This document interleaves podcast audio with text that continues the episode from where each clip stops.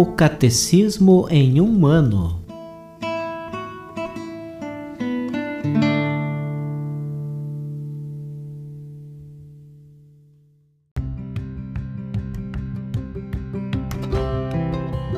Olá, eu sou Bruno, seminarista da Diocese de Ponta Grossa, Paraná.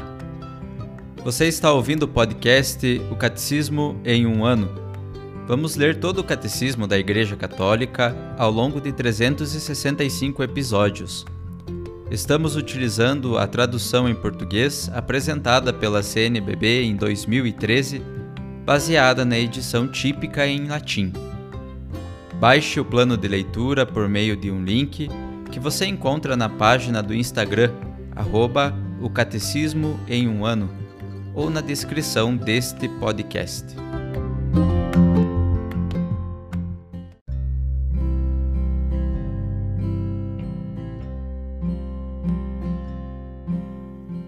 Hoje é o dia 58 do nosso podcast O Catecismo em um Ano Estamos na primeira parte do nosso catecismo, que fala sobre a profissão de fé.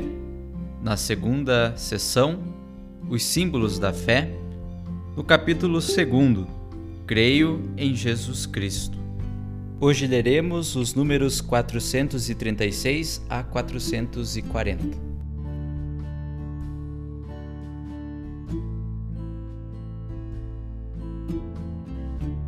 Cristo Cristo vem da tradução grega do termo hebraico Messias, que quer dizer ungido. Só se torna o nome próprio de Jesus porque este leva à perfeição a missão divina que significa. Com efeito, em Israel eram ungidos em nome de Deus os que lhe eram consagrados para uma missão vinda dele. Era o caso dos reis, dos sacerdotes e, em raras ocasiões, dos profetas. Esse devia ser, por excelência, o caso do Messias que Deus enviaria para instaurar definitivamente seu reino. O Messias devia ser ungido pelo Espírito do Senhor, ao mesmo tempo como rei e sacerdote, mas também como profeta. Cristo realizou a esperança messiânica de Israel em sua tríplice função de sacerdote, profeta e rei. O anjo anunciou aos pastores o nascimento de Jesus como o do Messias prometido a Israel. Hoje, na cidade de Davi, nasceu-vos um Salvador que é Cristo Senhor. Lucas capítulo 2, versículo 11. Desde o início ele é aquele que o Pai consagrou e enviou ao mundo. João capítulo décimo, versículo 36. Concebido como santo, no seio virginal de Maria. José foi chamado por Deus a receber Maria, sua mulher, grávida, daquele que foi gerado nela pelo Espírito Santo. Mateus capítulo 1, versículo 21. Para que Jesus, que se chama Cristo, nascesse da esposa de José, na descendência messiânica de Davi. Mateus capítulo 1, versículo 16. A consagração messiânica de Jesus manifesta sua missão divina. É, aliás, o que indica seu próprio nome, pois no nome de Cristo está subentendido aquele que ungiu, aquele que foi ungido e a própria unção com que ele foi ungido. Aquele que ungiu é o Pai, aquele que foi ungido é o Filho, e o foi no Espírito, que é a unção. Sua consagração messiânica eterna revelou-se no tempo de sua vida terrestre, por ocasião de seu batismo por João, quando Deus o ungiu com o Espírito Santo e poder. Atos capítulo 10, versículo 38 para que ele fosse manifestado a Israel. João capítulo 1, versículo 31. Como seu Messias. Por suas obras e palavras será conhecido como o Santo de Deus. Numerosos judeus e até certos pagãos que compartilhavam a esperança deles reconheceram em Jesus os traços fundamentais do filho de Davi, messiânico, prometido por Deus a Israel. Jesus aceitou o título de Messias ao qual tinha direito, mas com reserva, pois este era entendido por uma parte de seus contemporâneos segundo uma concepção demasiadamente humana, essencialmente política. Jesus acolheu a profissão de fé de Pedro, que o reconhecia como o Messias, anunciando a paixão iminente do Filho do Homem. Desvendou o conteúdo autêntico de sua realeza messiânica, seja na identidade transcendente do Filho do Homem que desceu do céu. João, capítulo 3, versículo 13. Seja em sua missão redentora como servo sofredor o Filho do Homem não veio para ser servido, mas para servir e dar sua vida em resgate pela multidão. Mateus capítulo 20, versículo 28. Por isso o verdadeiro sentido de sua realeza só se manifestou do alto da cruz.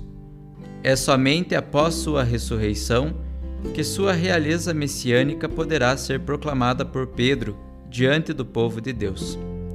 Que toda a casa de Israel saiba com certeza: Deus o constituiu Senhor e Cristo, este Jesus que vós crucificastes.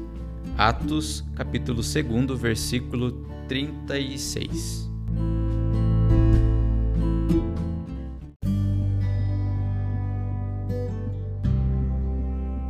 Para o comentário adicional de hoje, vamos ouvir a homilia do Papa Francisco, realizada na Santa Missa na solenidade dos apóstolos São Pedro e São Paulo, realizada na Praça São Pedro, sexta-feira, 29 de junho de 2018.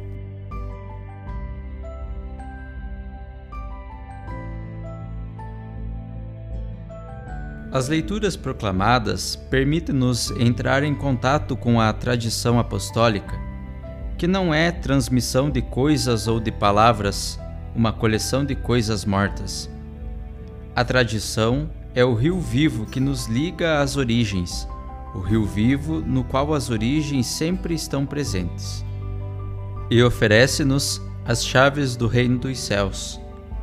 Tradição perene e sempre nova, que acende e revigora a alegria do Evangelho, consentindo-nos assim de confessar com os nossos lábios e o nosso coração. Jesus Cristo é o Senhor, para a glória de Deus Pai. O Evangelho inteiro quer responder à pergunta que se abrigava no coração do povo de Israel e que, mesmo hoje, não cessa de habitar em tantos rostos sedentos de vida. És tu aquele que há de vir ou devemos esperar outro? pergunta que Jesus retoma e coloca aos seus discípulos: E vós, quem dizeis que eu sou? Pedro, tomando a palavra, atribui a Jesus o título maior com o que o podia designar: Tu és o Messias. Mateus 16, versículo 16. Isto é, o ungido, o consagrado de Deus. Apraz-me saber que foi o Pai a inspirar esta resposta a Pedro, que via como Jesus ungia o seu povo. Jesus, o ungido que caminha de aldeia em aldeia, com o único desejo de salvar e levantar quem era tido por perdido. Unge o morto, unge o doente, unge as feridas, unge o penitente, unge a esperança numa tal unção, cada pecador, cada vencido, doente, pagão, no ponto onde se encontrava, pôde sentir-se membro amado da família de Deus. Com os seus gestos, Jesus dizia-lhe de maneira pessoal: Tu pertences-me. Como Pedro, também nós podemos confessar com nossos lábios e o nosso coração não só aquilo que ouvimos, mas também a experiência concreta da nossa vida. Fomos ressuscitados, acudidos, renovados, cumulados de esperança pela unção do Santo. todo o jugo de escravidão é destruído graças à sua unção. A nós não é lícito perder a alegria e a memória de sermos resgatados, aquela alegria que nos leva a confessar: Tu és o Filho do Deus vivo. Entretanto, é interessante notar o segmento desta passagem do Evangelho onde Pedro confessa a fé. A partir desse momento, Jesus Cristo começou a fazer ver aos seus discípulos que tinha de ir a Jerusalém e sofrer muito, da parte dos anciãos, dos sumos sacerdotes e dos doutores da lei, ser morto e ao terceiro dia ressuscitar. O ungido de Deus leva o amor e a misericórdia do Pai até as extremas consequências. Este amor misericordioso exige ir a todos os cantos da vida para alcançar a todos, ainda que isso custe o bom nome, as comodidades, a posição, o martírio. Perante anúncio tão inesperado, Pedro reage: Deus te livre, Senhor. Isso nunca te há de acontecer. E transforma-se imediatamente em pedra de tropeço no caminho do Messias. E pensando defender os direitos de Deus, sem se dar conta, transforma-se em seu inimigo. Jesus chama-o Satanás. Contemplar a vida de Pedro e a sua confissão significa também aprender a conhecer as tentações que hão de acompanhar a vida do discípulo. A semelhança de Pedro, como igreja, seremos sempre tentados por aqueles sussurros do maligno que serão pedra de tropeço para a missão. Digo sussurros porque o demônio seduz veladamente, fazendo que não se reconheça a sua intenção. Comporta-se como um ser falso, que quer ficar escondido e não ser descoberto, conforme cita Santo Inácio de Loyola. Pelo contrário, participar na unção de Cristo é participar na sua glória, que é a própria cruz. Pai, glorifica o teu Filho. Pai, manifesta a tua glória.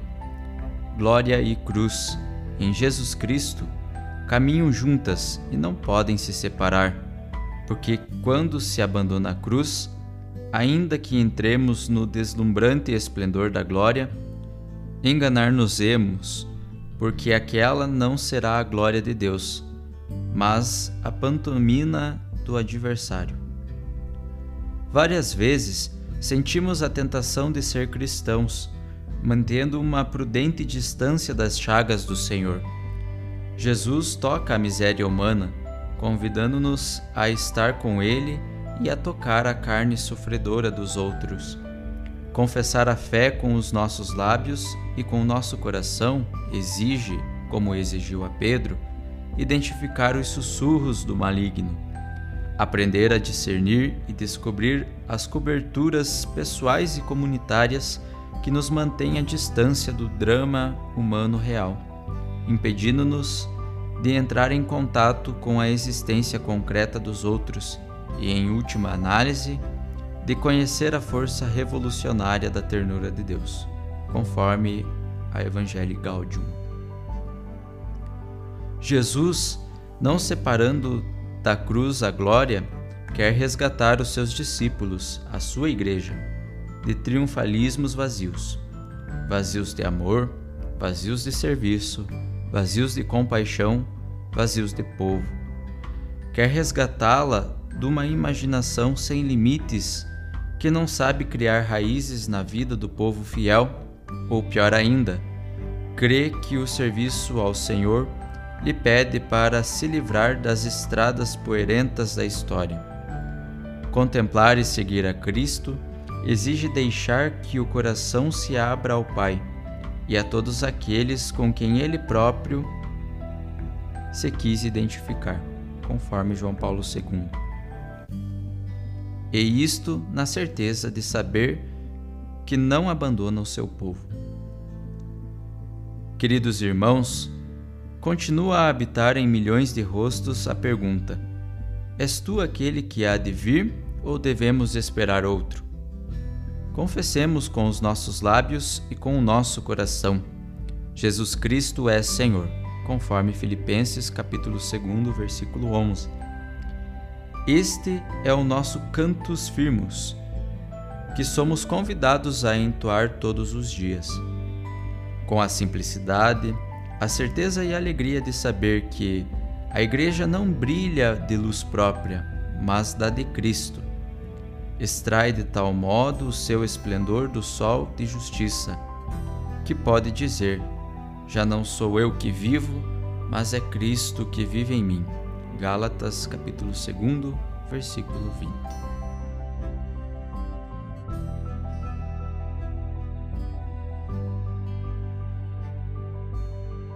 Os textos dos discursos papais encontram-se na íntegra no site da Santa Sé, vatican.va.